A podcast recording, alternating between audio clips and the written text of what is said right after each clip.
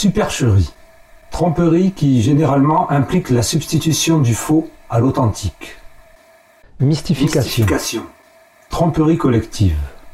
Welcome. My friends, cela fait une semaine que je suis perturbé, depuis lundi très exactement, jour du clash avec Raymond Hazan. Je vous dois des explications et je vous dois aussi des excuses par avance. Cet enregistrement, j'ai vraiment hésité à le mettre en ligne. Lorsque Raymond Hazan a raccroché, j'étais vraiment perturbé.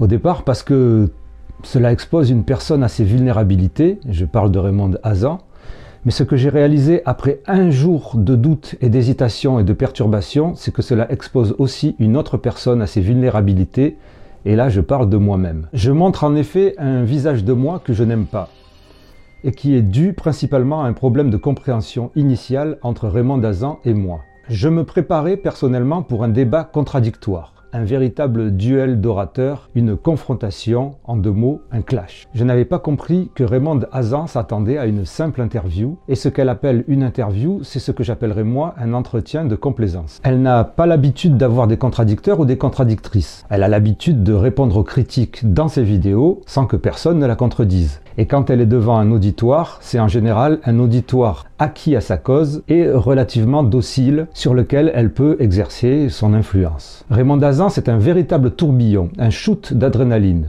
comme l'a confirmé une personne anonyme qui la connaît bien. Mais il se trouve que je l'avais étudiée pendant deux mois, que je sais comment elle peut bouffer l'espace, monopoliser la parole, changer de sujet lorsque cela ne lui convient pas, interrompre de manière violente les personnes et essayer de les pousser dans leur retranchement, quitte à les humilier en leur faisant croire qu'elle a compris leur histoire de vie et surtout leur douleur. Bon, en fait, c'est quand même bizarre. Je ne sais pas pourquoi elle s'attendait à un entretien de complaisance, une interview où j'allais la laisser dérouler son discours et ses légendes en disant Amen.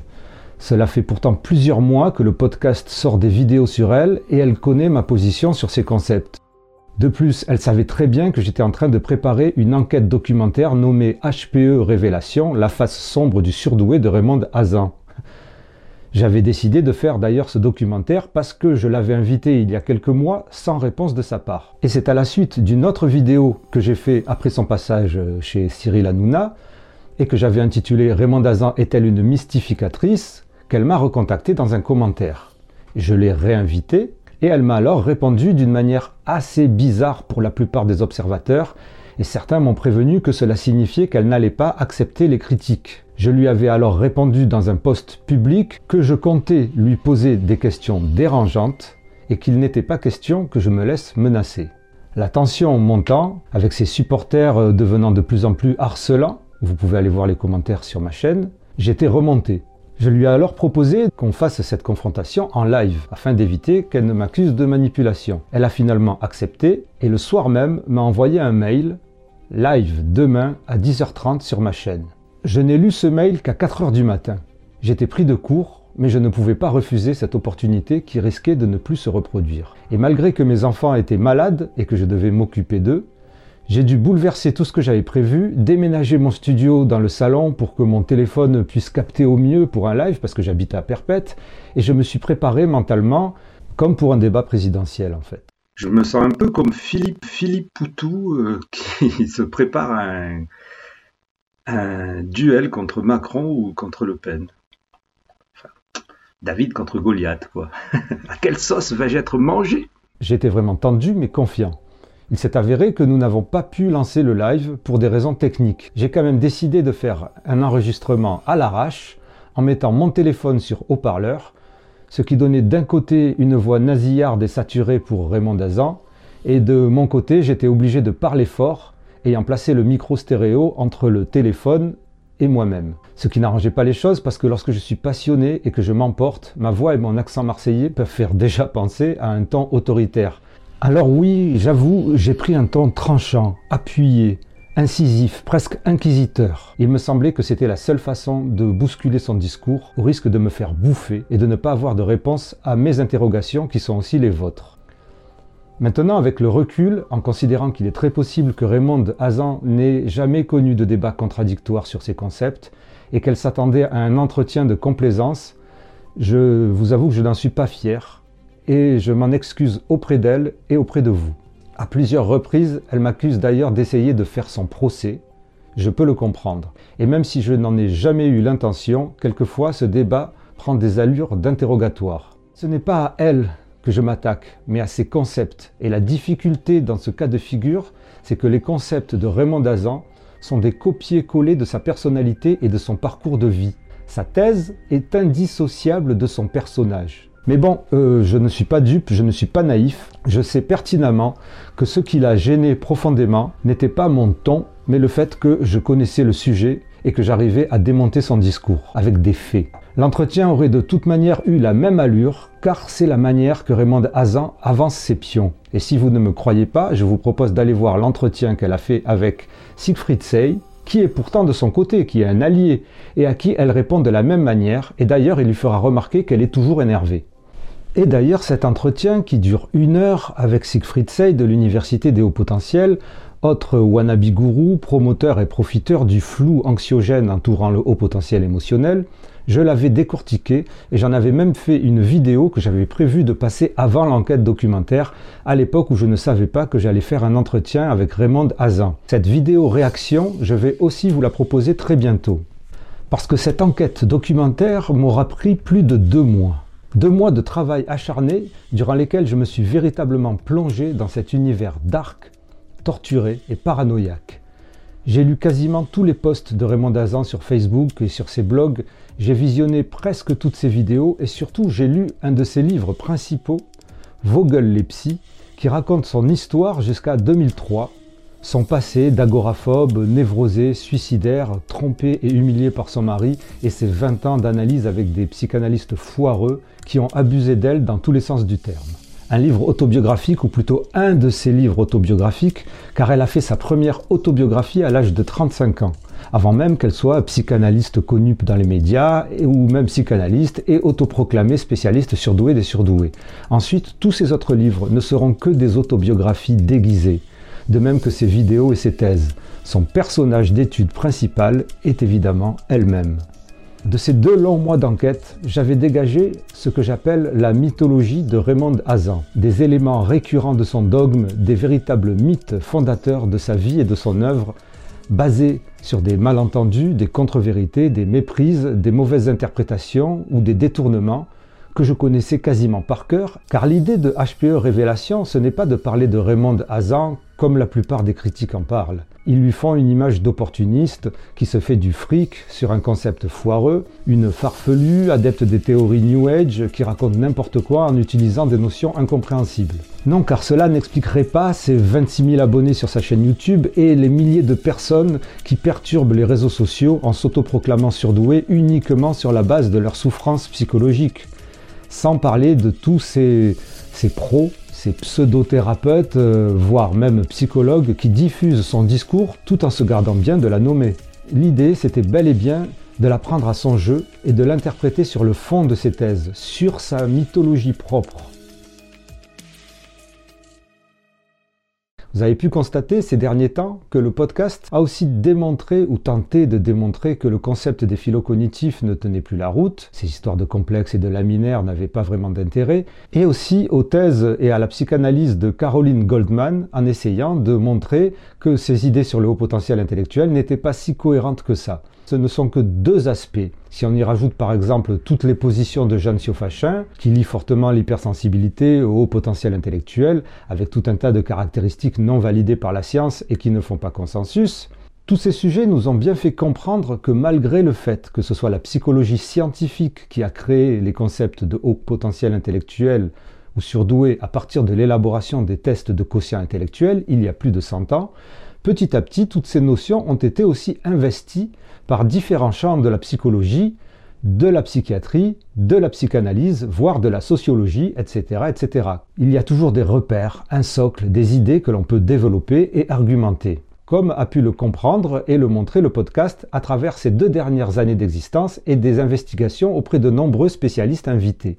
Pour Raymond Dazan, cependant, on est dans du lourd, du heavy, du hors-piste. Jeanne Fachin fait passer des tests à Michel Siffre ou Adriana Carambeu, par exemple, sur les médias. Fanny Nussbaum, la créatrice des philo cognitifs complexes, est aussi régulièrement l'invitée des émissions de radio ou de télé respectables. Caroline Goldman est interviewée dans Le Monde, Le Figaro ou dans l'émission Les Maternelles. Raymond Hazan, elle, c'est la télé-réalité dans les années 2000 en tant que psychanalyste, et maintenant c'est Cyril Hanouna on est toujours dans la télé poubelle, dans la télé aguicheuse, dans la télé buzz, dans la télé gueuloire, dans la télé nawak, dans la télé populiste. Des followers m'avaient prévenu donc, ça allait être dur, difficile, elle allait me bouffer. En fait, ce n'est pas vraiment ce qui a eu lieu, mais à quel prix?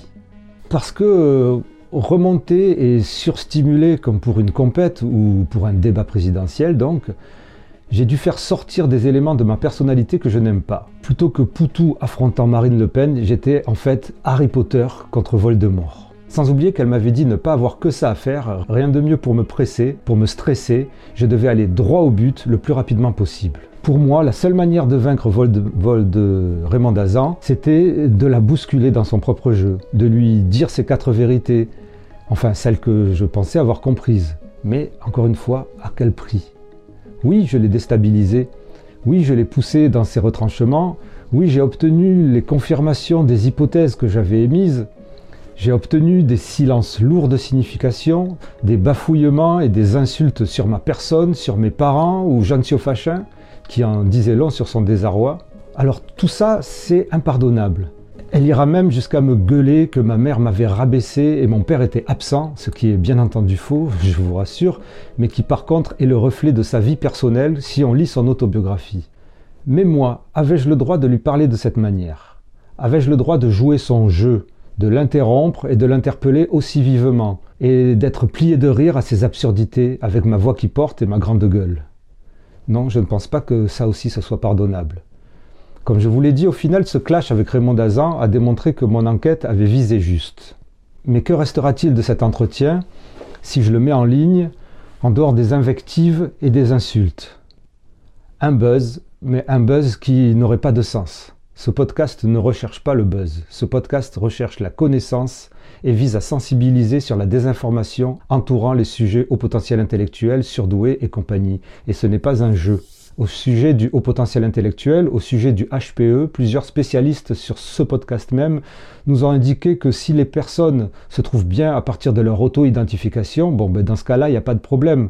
Mais ils nous ont aussi bien spécifié que la plupart du temps, les gens qui venaient dans leur cabinet à partir de ces théories aberrantes, floues et anxiogènes générées autour du haut potentiel émotionnel, principalement par Raymond Dazan donc, eh bien ces personnes-là avaient pour la plupart de véritables pathologies psychiatriques et psychologiques qu'il fallait prendre en compte et prendre en charge. Cette quête d'identité à partir d'un concept qui n'existe pas peut rendre plus difficile la prise en charge, voire la retarder ou tout simplement l'en empêcher et donc renforcer la maladie mentale. C'est donc un sujet important.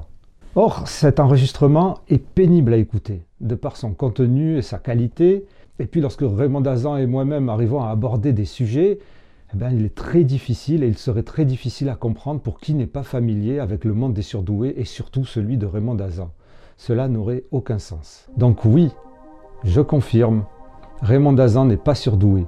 Oui, les bases de son auto-identification reposent sur un énorme malentendu et de mauvaises interprétations. Et la signification du surdoué de Raymond Dazan est un détournement, une substitution qui malheureusement fonctionne sur des milliers de personnes fragiles. Et je vous l'exposerai donc, mais tranquillement, dans l'enquête documentaire et pas avec un enregistrement houleux, agressif et humiliant pour elle comme pour moi finalement. Une enquête documentaire qui a donc encore une fois du retard, bousculée par un piège que, pour être honnête, je me suis tendu à moi-même. Belle leçon d'humilité. Et le pire, vous savez quoi? C'est que pendant que je me confondais en doute sur les possibilités que cela rabaisse et humilie Raymond Dazan, elle m'a envoyé un message pour me remercier de l'entretien et me demander pourquoi je ne l'avais pas encore mise en ligne. Je ne sais pas quoi en penser. Vraiment. J'ai finalement transmis l'enregistrement à une personne neutre qui me fera son retour et je verrai si je pourrai le mettre en ligne ou pas, ou si j'ai complètement halluciné en fait. Mais maintenant, euh, Raymond, maintenant que tu sais que je sais, si tu veux qu'on fasse un véritable débat contradictoire et poli, je suis toujours OK et je suis prêt à en faire un vidéo. Et pour les partisans de Raymond Hazan, Je sais que vous êtes plus de 26 000 sur sa chaîne, mais certainement pas plus de 26 000 à avoir regardé toutes ces vidéos. Je vais donc vous donner 5 vidéos, et dans ces 5 vidéos, il y a le secret de la mystification du surdoué azaniste. Voilà pour cette semaine, qui restera une des plus perturbantes depuis le début de ce podcast. J'ai même failli jeter l'éponge, je vous avoue. Mais bon voilà, euh, si vous avez apprécié, si cette vidéo vous a apporté quelque chose, vous pouvez m'aider dans mon travail en faisant une donation. Il y a un lien unique. Vous serez les contributeurs et les contributrices de l'avancée de la connaissance et des informations fiables sur ces sujets. Et je vous en remercie intensément et je remercie encore une fois les contributeurs et les contributrices qui ont déjà fait une donation. Sportez-vous bien, intensément, c'est le podcast divergent, intensément, c'est le show potentiel. Alors, les surdoués sont-ils utilisés par les normaux pensants? Est-ce qu'on est, est, qu'on est utile à ces gens-là? Alors, euh, Alice Miller, alors on va reprendre le, début parce que je ne savais pas par quoi commencer. Alice Miller écrit en 1983 Le drame de l'enfant doué. La seule chose que je vais retenir de ce livre, qui a été réédité en français, c'est. Euh, je dis pas l'anglais, hein, c'est pas de confusion. je sais pas comment je lis ce livre, enfin peu importe. Oui, c'est ça réédité en français, c'est euh, euh, Le souris est un enfant exploité. Donc c'est ça, est-ce que, est que. Je parle de moi, comment je peux passer un test euh, Déjà, j'ai pas envie d'être enfermé dans une pièce, j'ai pas envie, voilà, j'ai pas envie, j'ai pas envie qu'on m'enferme dans une pièce, j'ai pas envie d'être oppressé par une personne qui est là devant moi à prendre le pouvoir. Pouvoir de quoi C'est bon, et quoi, le papier, machin Voilà. J'ai un ami qui m'a fait passer les tests et je les ai réussi brillamment. Et après, après il m'a dit C'est bien, Ray, t'as juste passé les tests de l'enfant de 15 ans. Voilà. Donc, après, normalement. Donc, Le secret du sourd de Raymond Dazan, paru en 2010, je crois. Alors, étymologie du mot. Douer, entre parenthèses, Raoul de Cambrai. Fin XVIIe siècle. Doté, jusqu'à XVIIe siècle. Jean de Mugue, pouvoir de qualité. Du latin dotar, doté, surdoué, vers 1970. Hyperstinésie, du grec hyper et asthésis, un truc comme ça. Sensibilité, d'où hypersensibilité. Dans Claude Boist, dictionnaire de la langue française, 1800 8 paris et rééditions successives au cours du 19e siècle. De par l'étymologie du mot, on traduit être pourvu de qualités supérieures, ce qui nous amène à penser premier dans tous les domaines. Première contradiction, car dans la réalité, il est en échec scolaire. Ses perceptions sont décuplées, mi-humain, mi-animal. C'est un sujet très sérieux. Hein. On va changer le nom on va changer le nom surdoué, Raymond, c'est pas possible. Moi, je dis que je suis surdoué et franchement, on se moque de moi. J'ose même pas dire que je suis surdoué. Est-ce que vous pensez que je dois dire que je suis surdoué? Alors, surtout pas, surtout pas, vous avez passé par un débile mental. Euh, c'est extrêmement difficile et je ne vais pas changer le mot surdoué parce que j'ai envie de dire euh, c'est comme ça. Euh, je veux dire j'emmerde le monde entier, mais ça se dit pas, donc je dirai pas. Et si j'ai dit, je m'en excuse. Et en tout cas, c'est ça. Le surdoué, c'est un mot que Simon Fédida a à, développer, euh, à rechercher et à inscrit dans, dans l'avant-propos, la préface voilà, du, du livre que j'ai écrit, euh, fnac.com, euh, Le secret du surdoué. Vous trouverez ce que est ce mot surdoué. C'est important que ce mot surdoué reste dans la langue française, reste ce qu'il a été mis en place et qu'on continue avec ce mot surdoué, même si ça dérange. Alors surdoué, c'est pas en deux mots, elle est surdouée, douée plus que voilà. Et au-delà de, de, la, de, la, de la douance, elle est douée. C'est surdoué, c'est un mot très particulier qu'on doit accepter. Raymond, pourquoi est-ce qu'on accuse tout le temps le surdoué dans différentes situations? Est-ce que vous pouvez nous expliquer? Pourquoi on accuse toujours le surdoué dans, tout et dans rien, dans, tout le... Quand il y a un groupe de personnes, si par exemple il y a un seul surdoué, ah. alors il y a quelque chose qu'il faut comprendre, c'est que le surdoué est dans une aura très particulière, il est sur une fréquence très particulière, parle de dimension, je parle de mégahertz, mais ça c'est réservé à ceux qui ont accès à cette connaissance. Et ça commence à se savoir. Et euh, le souris est sur une fréquence, on va dire par exemple, pour imager, mais je pense que c'est pas qu'une image, sur une fréquence différente. Et en fait, quand quelqu'un se sent pas bien, et on se sent pas bien, un normal pensant se sent pas bien avec un surdoué qui est en équilibre et qui est dans la lumière, comme on a parlé, mm. et qui est euh, dans la manipulation de vous emmener vers quelque chose de beau, d'émotionnel, etc. Euh, le surdoué agace. Mais au-delà du fait qu'il agace, euh, on a juste envie de le démolir, quoi. On a juste envie de le démolir, quoi. On a juste envie de le démolir, quoi. On a juste envie de le démolir, quoi. On a juste envie de le démolir, quoi.